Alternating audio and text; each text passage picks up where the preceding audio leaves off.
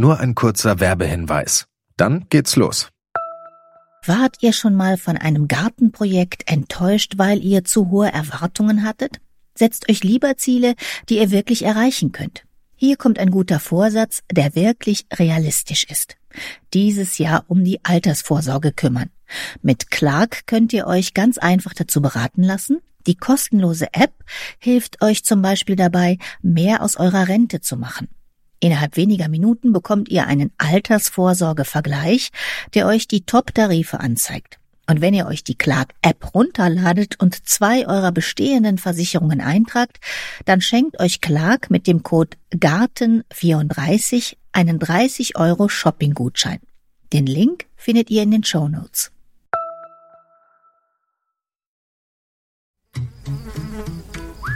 Gartenradio mitten im Grünen.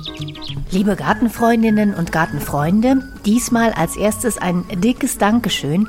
Ich hatte beim letzten Mal erzählt, dass ihr, dass Sie das Gartenradio regelmäßig bei Steady unterstützen könnt, denn alle Reportagen, die ich, Heike Sikoni, in diesem Podcast hier veröffentliche, die sind nicht nur von mir selbst produziert, sondern auch finanziert.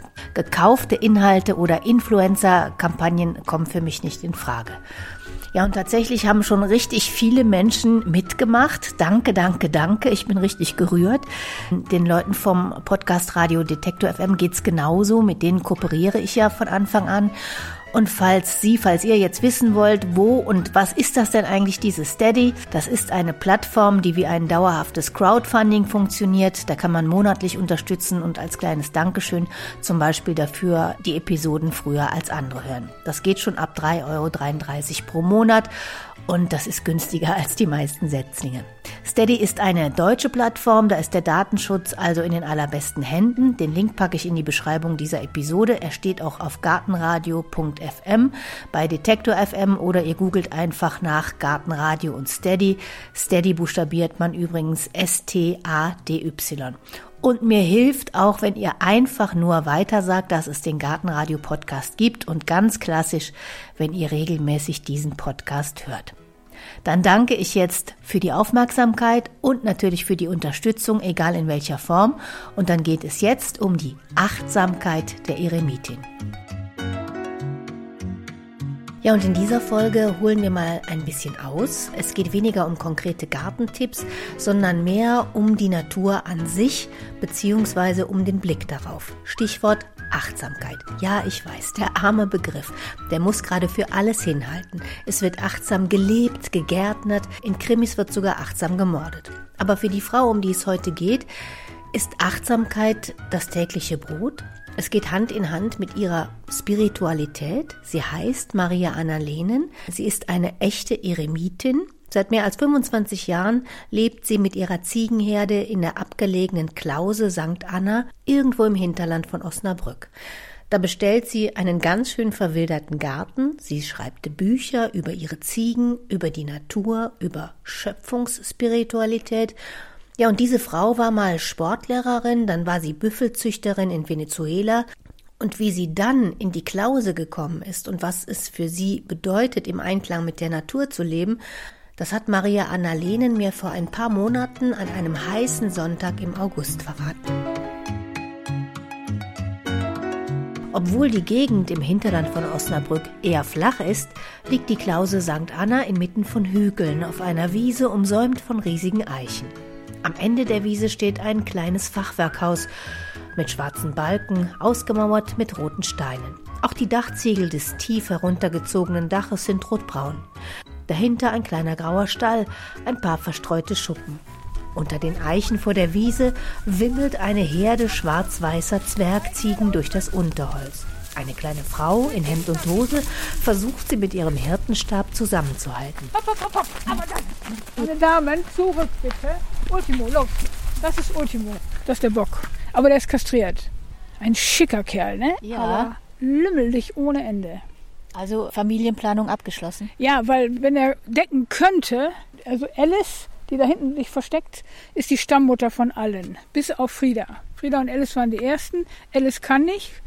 Die hat mal wohl ganz früh ein zu großes Kitz gehabt und ist hinten komplett gerissen gewesen. Die lässt sich nicht mehr decken. Sollte sie auch nicht. Aber Alice hat fleißig, fleißig Kitze produziert. Und wenn er noch decken könnte, würde sich meine Herde jedes Jahr verdoppeln. Und das geht nicht. Die leben 15, vielleicht 16, 17 Jahre, dann bin ich über 80. Das geht nicht. Also musste ich einen Schnitt machen und sagen, so, Junge, tut mir leid, geht nicht mehr. Aber es stört ihn nicht besonders. Ist mittags immer so der Spaziergang? Ja. Dann habe ich am meisten Zeit. Ich habe mein Essen, mein Mittagsgebet, ist alles fertig.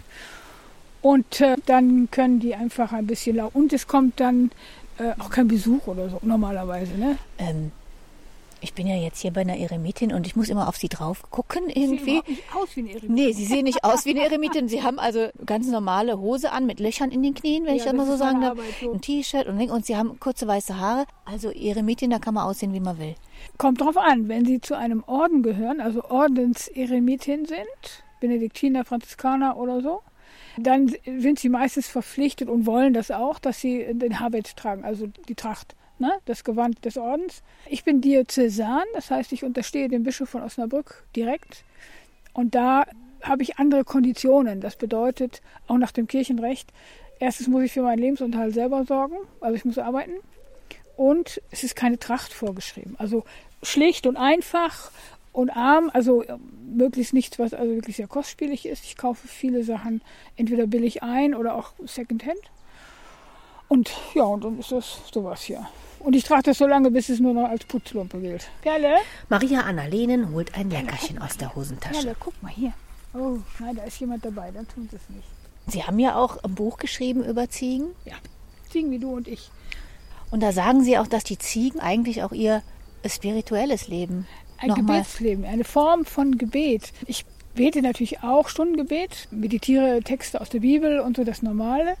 Aber das, was man so tagsüber eigentlich versuchen sollte, nämlich in das beständige Gebet zu kommen, das geht nicht mit dem Stundengebet. Ich kann auch nicht immer Psalmen vor mir her sabbeln, weil das einfach viel zu viel Text ist.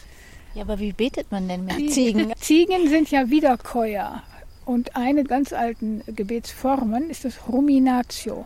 Und Ruminatio bedeutet von ruminare, wiederkauen, bedeutet ein Wort oder einen Satz aus der Schrift sozusagen auswendig lernen und im Atemrhythmus sprechen.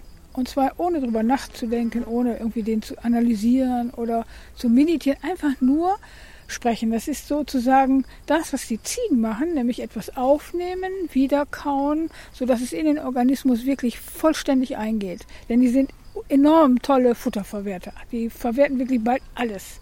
Was da noch hinten rauskommt, das ist nur ein bisschen Dünger. Also mehr, mehr kann man damit nicht machen. Und das mache ich auch. Ich nehme einen Satz aus der Bibel. Ich habe seit viel, ja, seit Jahren Philippa 2,11. Jesus Christus ist der Herr zur Ehre Gottes des Vaters. Und den habe ich den ganzen Tag im Kopf, im Herzen. Und wenn ich still bin, wenn ich sitze, wenn ich nicht aufpassen muss auf die Banditen hier, dann spreche ich ihn auch manchmal leise oder denke ihn, aber ohne das nachzuverfolgen, sondern wirklich wie die Ziegen. Nicht? Ich, ich fresse es sozusagen, kaue es wieder und mein Körper, meine Seele, mein Geist verwertet es komplett. Und ist das dann mehr als einfach nur abschalten? Das ist kein Abschalten. Das ist auch nicht irgendwie so in die Entspannung kommen oder was man jetzt so immer hört, sondern es ist ein sehr, sehr aktives und hochkonzentriertes, aber ohne den Verstand da so groß mit einzuschalten. Den brauchen wir dabei nämlich nicht. Sondern es ist eine völlig andere Form, äh, Texte aus der Schrift zu verinnerlichen.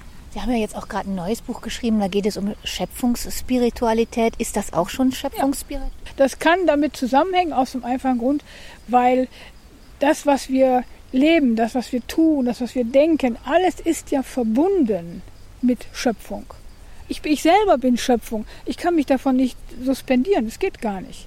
Ich gehöre zu diesem riesigen Geschenk Erde, Menschheit, gehöre ich dazu. Ich bin ein Teil davon. Und ich bin mit allen verbunden. Und zwar nicht nur, weil ich von denen lebe oder die von mir oder, oder weil ich hier gerade lebe und wohne oder so, sondern auf einer ganz tiefen existenziellen Ebene bin ich mit allem verbunden. Und das, was ich tue, das, was ich denke, was ich lebe, was ich handle, was ich liebe, alles hat eine Auswirkung auf das andere. Selbst wenn ich das nie sehe oder nie kennenlerne. Ja, und das, die man gerade hört, das ist mein neuer Hund. Cora oder eigentlich Corazon. Auf Spanisch heißt das Herz. Das ist ein Herdenschutzhund aus Spanien, ein Mastin Espanol. Sie muss aber noch ein bisschen was lernen. Sie ist ein Straßenhund. Also sie war erst als Welpe oder Junghund war sie in der Tötungsstation. Da hat der spanische Tierschutz sie rausgeholt und äh, dann über einen deutschen Tierschutzverein angeboten. Ich habe sie zufällig gesehen und das Gesicht mochte ich einfach gerne. Da müssen wir jetzt aber eben hin, damit sie mal eben begrüßen kann. Wir gehen rüber zu Corazon, einem hellbraunen, hüfthohen Brummer. Vorübergehend wartet sie an einer langen Leine, solange die Ziegen frei rumlaufen. Wirft sich gleich auf den Bauch, der 47 Riesenkilo Hund. Ja, also sie ist total lieb, aber sie hat unheimlich Power. Und diese Power äh, habe ich falsch eingeschätzt. Deswegen hatte ich letztes Jahr mit ihr einen saftigen Unfall. Ich bin gerannt und ich dachte, ich kann sie halten. Dann ist sie losgeschossen, das konnte ich nicht. Und dann bin ich wirklich mit sämtlichen Körperteilen für ein paar Meter in der Luft gewesen und dann sehr hart gelandet. Die Eremitin zieht ihr T-Shirt am Kragen kurz zur Seite. Oh, boah, da ist ja richtig eine Riesennarbe an ja, der rechten die, Schulter. Die Schulter ist raus gewesen und der Oberarm gebrochen. Und dann mussten wir leider noch anderthalb Stunden laufen, weil natürlich mein Handy zu Hause gelassen, wie üblich. Und dann waren wir mitten in der Walachei und bis ich dann endlich an der Straße war und endlich ein Auto angehalten hat und endlich ein Rettungswagen, das hat eine Weile gedauert. Aber sie ist nicht schuld gewesen, ich habe sie einfach falsch eingeschätzt, ne? war meine Dummheit. Ja, und dann haben sie mich operiert, haben jede Menge Metall jetzt da oben drin. Also an den Magneten sollte ich nicht vorbeigehen. Nein, ist gut gegangen, ne? Aber es war schon aber Sie sind ja Eremitin, Sie wohnen ja hier ganz alleine. Wer hilft Ja. Ihnen denn dann, wenn dann sowas passiert? Am anderen Tag kam mein Bruder, hat vom Küchentisch aus dann Homeoffice gemacht, weil er keinen Urlaub mehr hatte. Und äh, zwei Tage später kam ein ganz, ganz lieber Freund aus Frankfurt, der ist Krankenpfleger. Und der hat dann mich drei Wochen lang gepflegt und meine schlechte Laune ausgehalten. Was war schwerer? Aber bestimmt die schlechte Laune. Oh, ich hasse das, wenn ich nicht so kann, wie ich will. Ich muss einmal gucken und durchzählen. Das sind so wenige im Moment. Gehen wir mal ein Stück weiter, weil ich, Frieda ist ein bisschen krank heute. Ich weiß nicht, was sie hat. Aber das bei alten, alten Leuten und alten Ziegen so ist so. Frieda ist da hinten. Eins, zwei, drei, vier, fünf, sechs, sieben, acht, neun. Alle da, Gott sei Dank. Und sind Ziegen anders als Büffel? Äh, ja, kleiner. und man kann auf ihn nicht reiten. Ich habe natürlich auch deshalb gefragt, weil ich gerne wissen möchte, wie das damals kam, dass Sie in Venezuela mit einem Freund eine Büffelfarm aufgebaut haben. Ja, wir sind einfach hin und ich bin immer sehr abenteuerlustig gewesen. Er hatte das vor, ich bin hinterher geflogen und dann haben wir eine Büffelfarm aufgebaut mit Wasserbüffeln. Ja, und wir haben dann zum Schluss haben wir 400 Büffel gehabt. Und mit Religion hatten Sie nicht viel am Hut. Nee, nee, nee. Also wir waren evangelisch, aber ich weiß, nach der Konfirmation habe ich gedacht, Gott sei Dank, kann ich aufhören mit, ne? Also an die Konfirmation kann ich mich noch erinnern, an dieses hässliche Kleid. Ah, furchtbar. Ich glaube, ich hätte Gott nie geleuchtet, aber ich hatte auch kein Interesse an dem. Ja, und dann in Venezuela war dann so, dass ich nichts mehr zu lesen hatte.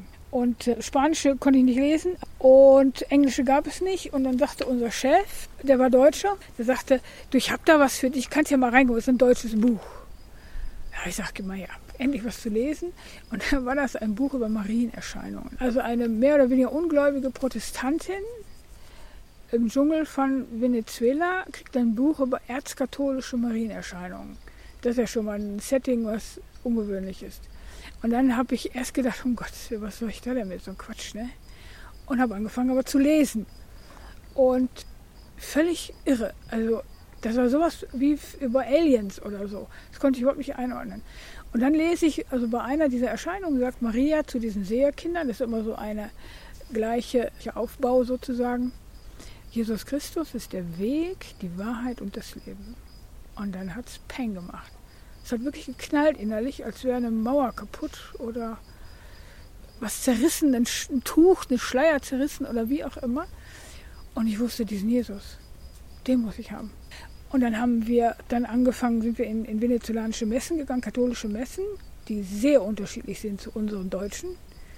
Nicht, da läuft dann auch mal ein Schwein mit durch oder äh, oben fliegen die Tauben und die Schwalben und irgendwie ist das schon ein bisschen sehr seltsam. Aber ich fand das völlig spannend, was der da immer machte, dieser Priester. Ne? Und ich weiß, dass ich die ganze Zeit auch bei der Wandlung immer so stand und nach dem Motto, verschränkte Arme, ich bin ja evangelisch, ich brauche mich jetzt hier nicht hinknien. Ne? Und ich weiß, dass irgendwann mal so von oben, das war wie, als würde eine Hand mich runter, gehst du wohl in die Knie? Und ich habe mich hingelegt, das ist echt, was da vorne ist. Das ist wirklich echt, ne? Ja, und das waren dann so zwei ganz intensive Momente. Irgendwann mussten wir wieder weg, weil das Geld nicht reichte oder wir, für uns nichts mehr da war und da gibt es keine Arbeitslosenversicherung oder so. Wenn kein Geld mehr da ist, ist kein Geld mehr da. Punkt. Dann sind wir weg und in Deutschland habe ich dann gedacht, so, was mache ich denn jetzt? Mache ich genauso wieder wie vorher? Geht nicht. Und dann habe ich mich auf die Suche gemacht. Und bin dann erst in Osnabrück in eine der großen Innenstadtkirchen gegangen zur Messe fleißig, zur Kommunion fleißig, fleißig zur Beichte, weil Maria immer sagt, das ist ganz wichtig. Ne? Und der arme Kaplan dachte immer, oh, schön, ein junge, ein ne, neues Mitglied der Gemeinde und so. Und irgendwann habe ich in der Beichte gesagt, ich sage, Kaplan, ich hätte da mal eine Frage. Ja, sagte, was haben Sie denn? Ich sage, ja, ich möchte wohl gerne katholisch werden. Ach du meine Güte, die kommt seit Monaten zur Messe, die geht zur Kommunion, die geht zur Beichte. Die ist gar nicht katholisch. und dann sagt er, und bleiben Sie bloß hier, bleiben Sie bloß hier. Ne? Ja, und dann ist er dann hin zum Dächern erst und dann zum Bischof und so weiter, wie das dann lief. Ja, und dann bin ich 1986, am 8. Dezember, bin ich katholisch geworden. Ne? Aber Sie hatten ja gesehen, es ging auch so. Eigentlich hätten Sie sich das Eintreten ja sparen können. Nee, also ich habe dann schon kapiert, das ist eine, eine Gruppe, eine Kirche, da möchte ich dazugehören.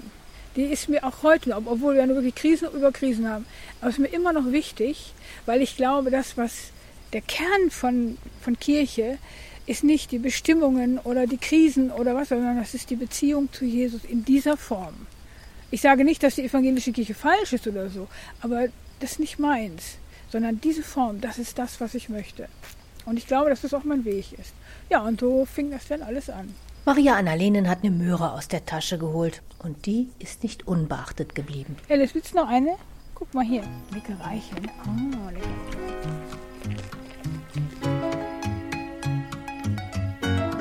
Die sind jetzt hier alle so ganz brav, die Ziegen. Wollen wir uns mal den Garten angucken? Geht das? Wir sperren die hier einfach ein.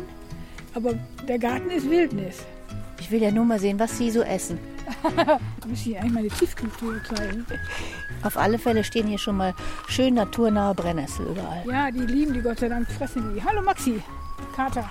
Aber war das denn mal Ihr Ziel, dass Sie gesagt haben, wenn ich Eremitin bin, dann will ich auch Selbstversorgerin werden? Nee, nee, nee. Es ist einfach so verunkrautet hier. Ich hab, bin da nicht hinterhergekommen und irgendwann habe ich gesagt, okay, dann lass es eben. So, jetzt müssen wir Vorsicht, da ist Strom drin. Ne? Ich zeige Ihnen nämlich erstmal das, was wirklich funktioniert. Meine Tomaten. So, das hier ist mein Stolz im Moment. Meine Tomaten und Zucchinis. Das ist jetzt so ein eingezäuntes kleines Gatter mit Dach, mit Plexiglas obendrauf. Ist Strom drum? Ja, ja, weil von hier die Ziegen und von da die Rehe. Also deswegen habe ich jetzt vor drei Wochen am Heiligen Sonntag da schnell zwei Bretter vorgeschraubt, weil die, die Rehe kamen von da, die Ziegen von hier. Irgendwann wäre nichts mehr übergeblieben. Ne? Und der Rest des Gartens hinter dem Haus sieht tatsächlich ein bisschen mitgenommen aus. Es war auch wochenlang knochentrocken. Es wächst kaum irgendetwas mit Wiedererkennungswert. Ästhetik scheint bei der Naturbetrachtung von Maria Annalenen nicht im Vordergrund zu stehen. Das Buch, das aktuelle Buch, da geht es ja darum, dass Sie das ganze Jahr lang die Natur beobachten und sagen, wenn man da ganz genau drauf guckt und achtsam ist, kann man ganz vieles Schönes entdecken. Und dann habe ich auch drin rumgeblättert und habe gedacht, wer sich jetzt für Natur interessiert, Naturliebhaber, der kann das jetzt auch so, ohne Spiritualität, oder? Zwangsläufig geht das eigentlich nicht. Jeder, der sich mit der Natur, egal ob er nun Rosen züchtet oder ob er nur versucht, in seinem Garten eine Blühwiese aufzubauen, wird auf Dauer, wenn er sich da wirklich drauf einlässt, merken, das ist ein Geschenk. Auch wenn ich vieles machen kann. Also die in die tollen Gartenzeitungen kommen, die machen ja eine Menge, was ich nicht mache. Aber trotzdem, es ist ein Geschenk. Und dieses Geschenk bin ich auch.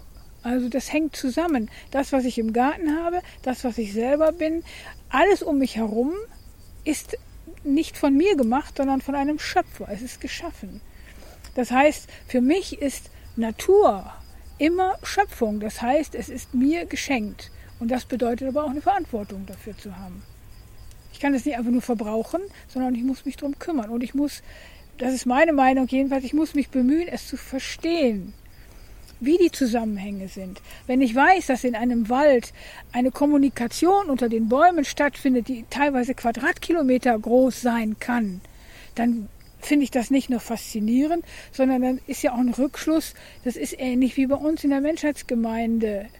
Wie machen wir das denn mit der Kommunikation? Tun wir das wirklich? Oder begnüge ich mich damit, einfach nur Guten Morgen zu sagen und lass mich in Ruhe? Das ist so eine Rückwirkung. Und das ist so meine Erfahrung seit langem und in dem Buch habe ich sie endlich mal sozusagen zu Papier gebracht und intensiv durchdacht und nochmal formuliert und so, dass ich hoffe, wenn Menschen das Buch lesen, dass sie das nicht nur nachvollziehen oder schön finden, sondern dass sie sich auf den gleichen Weg beginnen. Ja, und Sie sagen ja auch, ich kann ja eben dadurch auch so eine Art Schöpfungsmeditation in Gang setzen. Ja.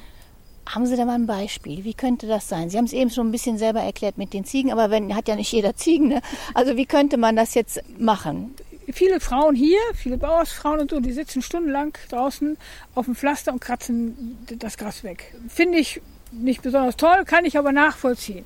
Wenn ich mich aber hinsetze und so einen Grashalm mal über ein paar Wochen oder Monate mal nur begucke, nicht groß nachdenke oder rausziehe, sondern einfach nur schauen, dann muss ich doch staunen darüber, was ist das für eine Power? Ein so ein kleiner Grashalm.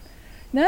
Vielleicht kriegt er nicht mal genug Wasser, kommt er aber trotzdem wieder und dann bringt, macht er zwei Sämchen, streut die aus, dann sind das drei und so weiter. Dann gucke ich doch und denke mir, dieser kleine Grashalm, was ist das für ein widerstandsfähiges, mutiges, kleines Ding? Und dann kann ich den Rückschluss auch sehen, könnte ich das nicht auch? Denn jeder von uns hat Probleme, jeder von uns kriegt auch mal einen vom Karren, jeder von uns fühlt sich manchmal hilflos und so. Aber wenn ich so ein Grashalm mir angucke, dann denke ich, Mensch, ich könnte mir ein Beispiel dran nehmen. Nicht aufgeben, weitermachen.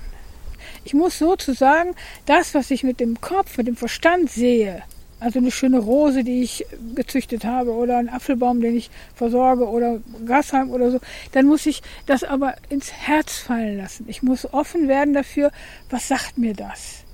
Diesen Schritt machen die meisten Leute nicht und das ist sehr schade. Und dazu will ich aufrufen. Und wenn man sich jetzt hier umguckt, hier ist eben einiges wild oder wenn wir jetzt hier auf die Funkien gucken, die sind total von Schnecken zerfressen. Es gibt ja in der Natur vieles, was nicht so schön ist. Und das ist aber eingeschlossen bei Ihnen in Sachen Schöpfungsspiritualität. Ja, also natürlich. auch eine Schnecke. Ja, auch wenn ich die nicht mag, aber ich mache die nicht tot die, ich habe so viele Vögel, die freuen sich darüber. Und ich bin ja auch sowas wie eine Schnecke. Nicht alles, was ich tue, ist ganz toll. Ich habe auch Sachen, wo die anderen Leute denken, mein Gott, ne, das könntest du auch lassen. Diese Parallelen immer sehen, was uns verbindet, was mich mit den Schnecken verbindet oder mit den Vögeln, die sich einen Regenwurm holen oder so. Das sind immer Dinge, wo ich dann diese Verbindung suche mit mir und für mich daraus einen positiven ja, Sinn oder Impuls daraus ziehe. Und so viele Klöster, wenn es da Bücher gibt oder so, dann geht es ganz oft um Klostermedizin, um Kochen, um Kräuter oder so. Haben Sie das auch schon mal überlegt? Nein. Davon gibt es wirklich genug. Also das muss ich nicht auch nochmal. Außerdem Eremitenlikör oder wie? nee, nee, wirklich nicht. Ehrlich nicht. Das sein. machen vielleicht Mitschwestern von mir. Kann schon sein, dass das die eine oder andere überlegt. Aber für mich ist das nichts. Weil das sind ja viele, die sagen dann, hier haben wir die Arnika-Salbe und die Ringelblumensalbe, was uns die Natur schenkt und das kann ich verarbeiten und so. Ne? Ja, aber, aber das ist gar nicht der Blick, den Sie auf die Natur haben. Nein, also, aber ich finde es okay, wenn das jemand meint. Klar, soll er machen, aber das ist nicht meins. Also mein Zugang ist einfach ein anderer, nämlich einfach nur über die Sinne. Sehen, riechen, Vielleicht auch mal schmecken, also meine Tomaten sicherlich. Und hören. Ganz, ganz viel hören. Selbst wenn es komplett still ist nachts, dann hört man trotzdem etwas, auch wenn es kein Geräusch ist. Das kann man aber kann ich schlecht beschreiben. Da finde ich jetzt keine Worte für. Aber da ist etwas wie Musik. Und das ist, ist halt jede Annika-Salbe.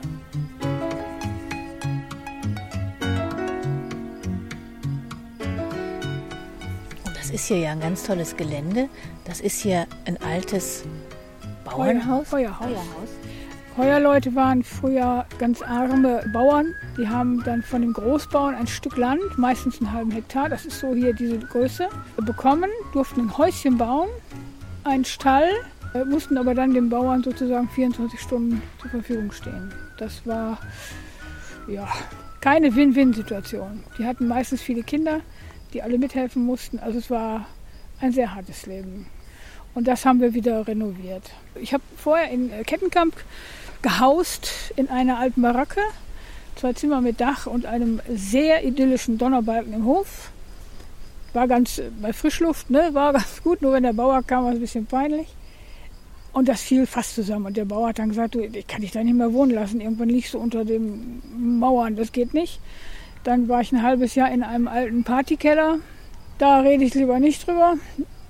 Ist auch ein seltsamer Gedanke, eine Eremitin im Partykeller. Ja, ich musste irgendwo sein. Ging nicht anders. Und bin natürlich durch die Gegend und so überall gefahren. Und irgendwann hat mir jemand gesagt, guck doch mal da. Ja, und dann habe ich geguckt, habe das gefunden, habe herausgefunden, wem das gehört. Und habe den also so lange belabert, bis er gesagt hat, ja gut, dann ziehen sie eben ein. 100 Euro Miete. Und dann haben wir erstmal wochenlang haben wir hier erstmal renoviert und Müll raus und dass das überhaupt gangbar war.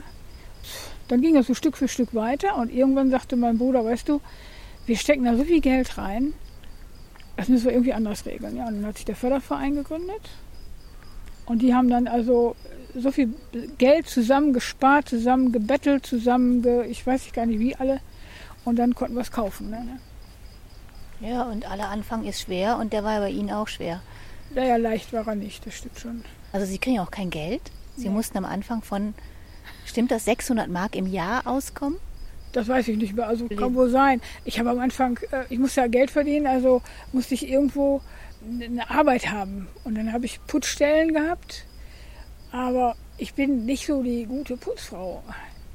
Ich weiß noch bei der einen Familie, die hatte auch zwei Kinder, die hatten über dem Bett war ein riesiges Spinnennetz. So richtiger Balldach. Ich fand das total schön und habe das nicht weggemacht. Das war nicht so gut. naja, auf jeden Fall. Ich habe immer geschrieben. Zwischenzeitlich habe ich dann für die Zeitung angefangen, kleine Texte zu schreiben und für die Kirchenzeitung was Frommes und ach, alles Mögliche. Ne? Und da kam dann so langsam, langsam kam ein bisschen Geld dann rein mit den Putzstellen. Und dann irgendwann habe ich gedacht, du musst das auch irgendwie, äh, das muss ja mit Versicherung oder so gehen. Du bist völlig zwischen den Stühlen hier. Keiner weiß, dass du da bist und dass du Geld verdienst. Das geht nicht. Ja, und dann bin ich einfach freie Autorin und Journalistin geworden, sozusagen bei der VG Wort angemeldet und so weiter und Finanzamt. Aber es war. Pff, Sie hatten richtig Hunger am Anfang. Ich hatte vor allen Dingen eine tolle Figur. Die habe ich nicht mehr. So sieht oh. da, Deswegen sieht man, dass es mir heute wesentlich besser geht. Aber es war schon, äh, war schon hart. Viele Leute wussten das ja eben nicht, dass sie ihre Mädchen sind und die waren dann auch gar nicht nett zu ihnen. Ja, ja, also ich bin, muss man sich vorstellen, ein Dorf hat ja schon eine gewisse Struktur und eine gewisse, sagen wir mal, Sichtweise. Und ich war einfach Außenseiter. Ich war zwar immer in der Kirche, das fand ich ja komisch, und ich sah ja auch nicht so ordentlich aus. Ich hatte keine tollen Klamotten. Ich habe alles mit der Hand gewaschen. Oder wenn ich zu meinem geistlichen Begleiter aus einer Brücke gefahren bin, eine riesen Tasche mitgenommen, in der Waschsalon gewaschen und so. Und man wusste also, die lebt in dieser Hütte da hinten, in, diesem, in dieser Baracke.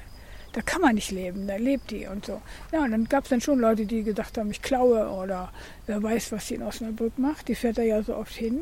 Vielleicht verdient die da ja ein Geld. Naja, gibt es ja auch äh, gewisse Jobs für Damen und so.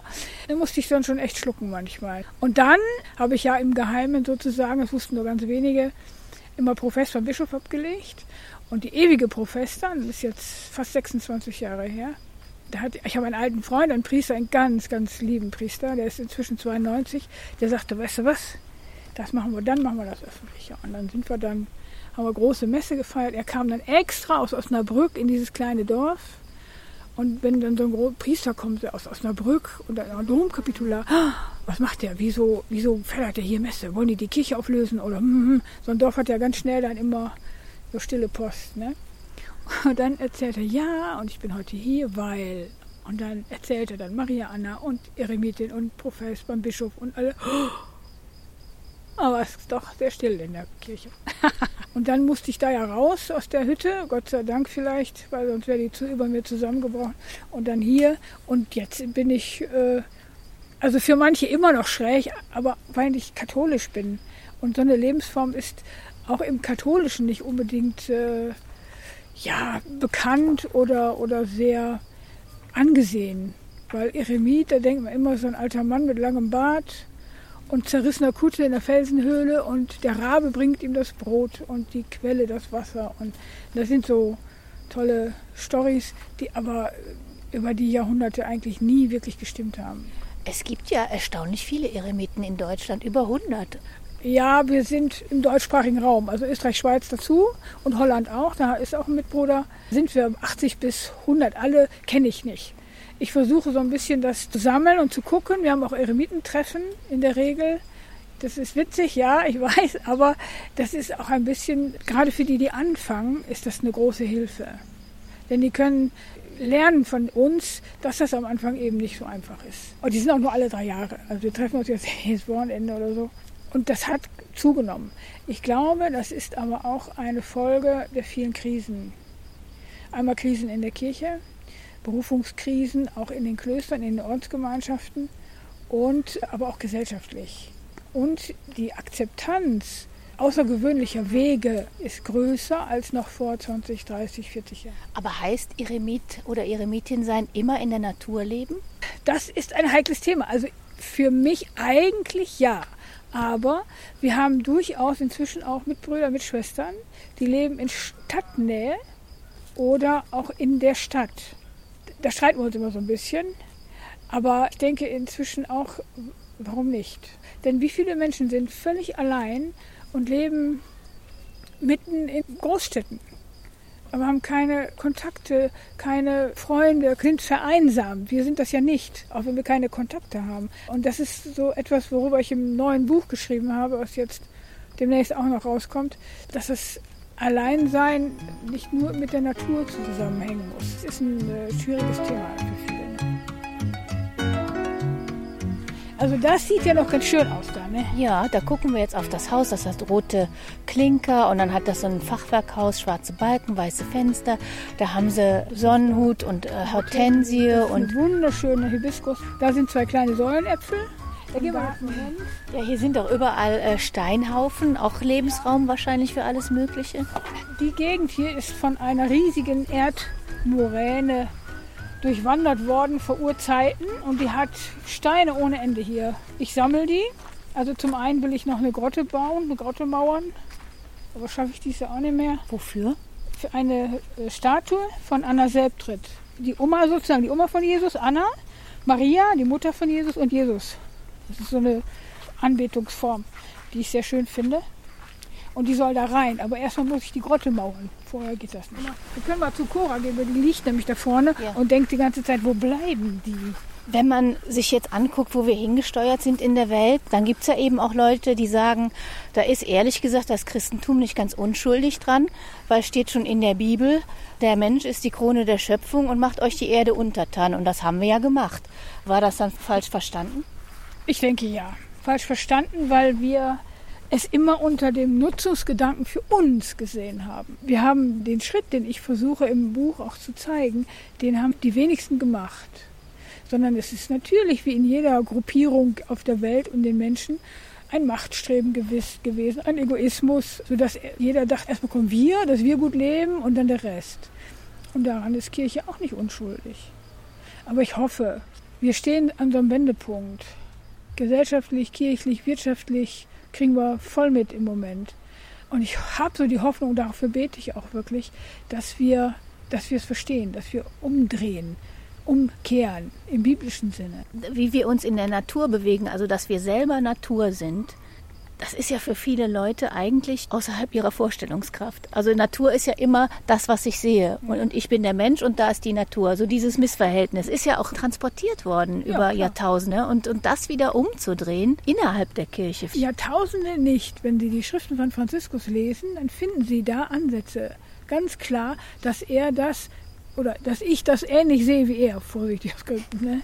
nicht umgekehrt. Das heißt, dieses Verständnis gab es schon. Aber es waren immer viele Dinge, die sozusagen dieses vorsichtige Wissen, dieses erste Wissen überdeckt haben. Wenn Sie in einer Bevölkerung große Hungersnot haben, dann ist erstmal der Impuls, wir müssen sehen, dass wir so schnell wie möglich für alle Nahrung anbauen.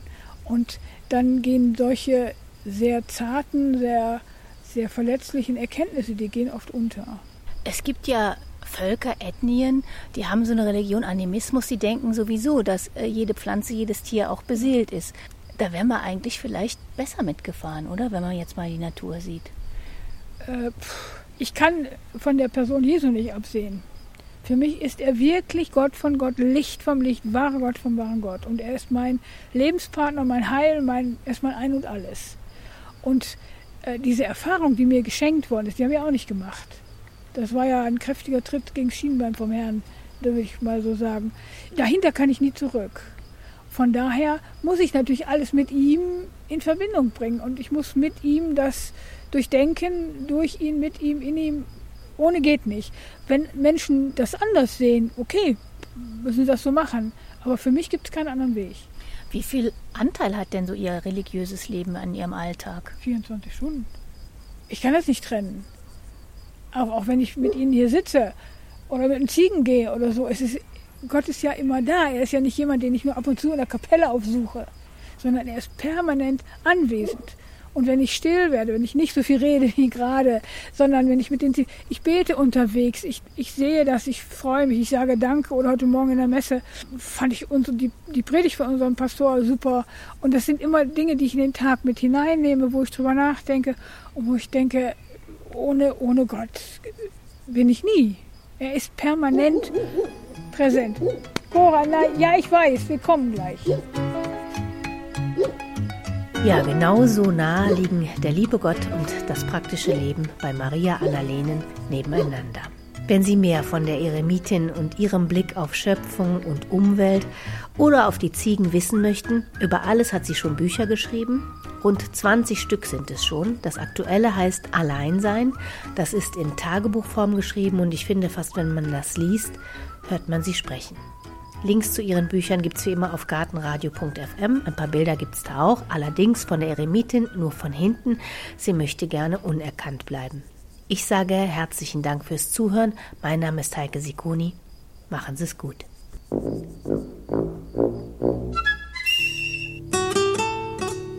Gartenradio Gezwitscher